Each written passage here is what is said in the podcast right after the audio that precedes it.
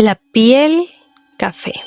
Representa usualmente la tierra del Machap y las manchas blancas se asemejan a las grietas o manchas que puede haber en una cueva. Sobre todo, este camuflaje es perfecto si te quieres resguardar de algún peligro.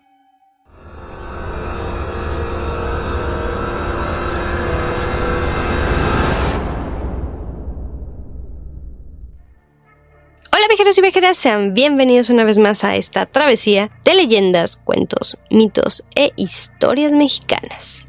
En este episodio de hoy vamos a dirigirnos a el estado de Quintana Roo, en el cual conoceremos una historia antigua y es originaria de la cultura maya. Es corta, sin embargo es muy bonita y es comúnmente conocida como la piel del venado. Espero que lo disfruten y, sin nada más que agregar, vámonos con nuestra historia.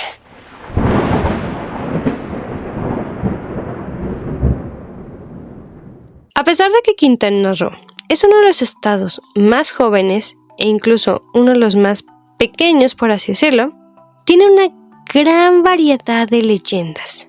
Muchas de estas, como vienen de culturas prehispánicas, pues varias advierten acerca de el enorme poder que tiene la naturaleza, que protege evidentemente este estado, y que son sugerencias, que son historias para contarle tanto a los locales como visitantes, y así se pueda seguir protegiendo esta fauna, este, esta flora que habita en este lugar. Así que, dicho esto, una de estas leyendas que evidentemente se cuenta hace muchos años, radica en las selvas de Quintana Roo. En estas selvas habitan demasiados venados. Sin embargo, se dice que estos venados no solían ser como los conocemos actualmente. ¿Por qué digo esto? Se dice que antes la piel del venado era de un color no de un tono oscuro, sino que era de un tono muy claro y que incluso esto llegaba a que pues para la cacería fuera mucho más sencillo, ya que si de por sí los venados son tal vez no la presa más fácil de capturar, pero sí es más mm, sencillo, entre comillas. Ahora, piensen en si tuvieran un color más claro estos animales.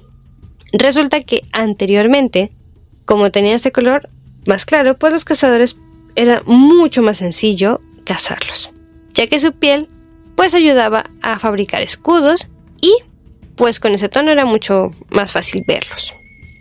Aunque debido a esta situación que sufrían los venados en ese entonces, se dice que esta especie llegó a estar a punto de desaparecer completamente. Sin embargo, y evidentemente no sucedió de acuerdo con lo ocurrido en esta leyenda. Así que, la leyenda relata lo siguiente. Un día, un pequeño venado se llegó a detener en un río. En este río, el venado quiso tomar agua, hasta que de repente empezó a escuchar ruidos. Y también voces. Esto le anunció la presencia de cazadores humanos a este animal. En efecto, no estaba en error, ya que en ese momento en que volteó, varios cazadores comenzaron a lanzarle muchas flechas. Esta situación, como cualquiera, asustó al venado y, derivado de esto, corrió despavorido. Sin embargo, estos todavía no lograban alcanzarlo pero sí le dejaban muchas heridas, evidentemente por las flechas que sí llegaban a herirlo. Así que, aunque estuviera herido, no dejó de acelerar su paso, pues sabía que si tenía suerte, no lo llegarían a atrapar.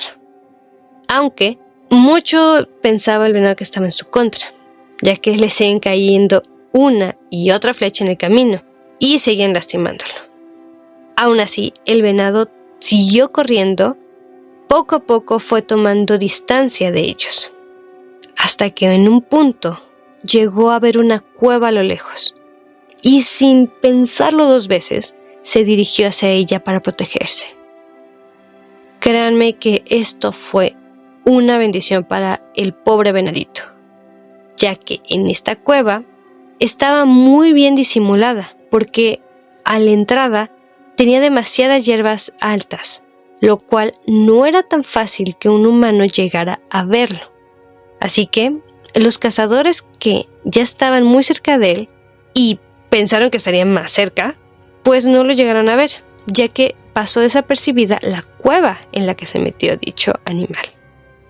Tiempo después, los cazadores no encontraron al venado y se dieron por vencidos, al igual que se fueron a sus casas.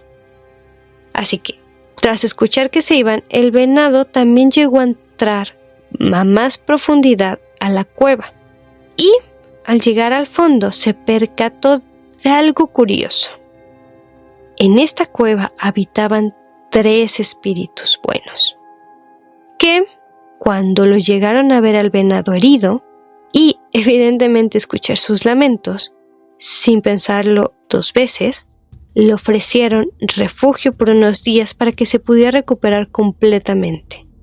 Y también le dieron alimento, al igual que se encargaron de curar todas sus heridas, sobre todo con un bálsamo preparado a base de frutos silvestres. Así que pocos días después de que el venadito se reanimó y se recuperó, decidió partir y reunirse con los suyos. Pero no sin antes agradecer todas las bondades y preocupaciones de los espíritus que hicieron por él. Dadas estos agradecimientos, lo condujeron los espíritus a la salida.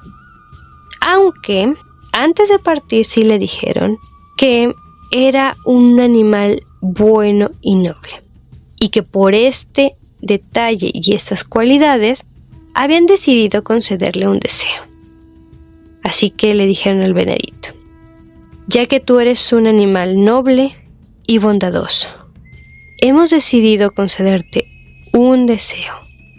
Pídenos lo que más anheles. Sorprendido el venado, pero a la vez muy contento les comentó lo que más deseaba en su corazón. Lo que más deseo es que todos los venados como yo estemos protegidos de aquellos hombres que nos cazan. Con gusto, al escuchar esto los espíritus se prepararon y le concedieron su deseo al animalito. Uno de ellos tomó un poco de tierra del suelo y la untó en la piel del venado para que el color de la piel fuera diferente. Otro le pidió al sol que sus rayos cambiaran el color de la piel, para que poco a poco, con la tierra que se les había untado, se pudiera oscurecer y se llenara de manchas que pudieran asemejar a una cueva. Dicho esto, muy rápidamente el animalito obtuvo el tono de la tierra del Mapjap. Posteriormente de los deseos y cumplimiento de los dos espíritus, el último espíritu invocó a partir de hoy, la piel de todos los venados, incluyendo a nuestro amigo, tendrá el color de nuestra tierra, y con ello no será confundido nuevamente. De esta manera, los venados se ocultarán de los cazadores. Sin embargo, si un día están en peligro, que corran a lo más profundo de las cuevas que encuentren, para que así nadie los vuelva a encontrar.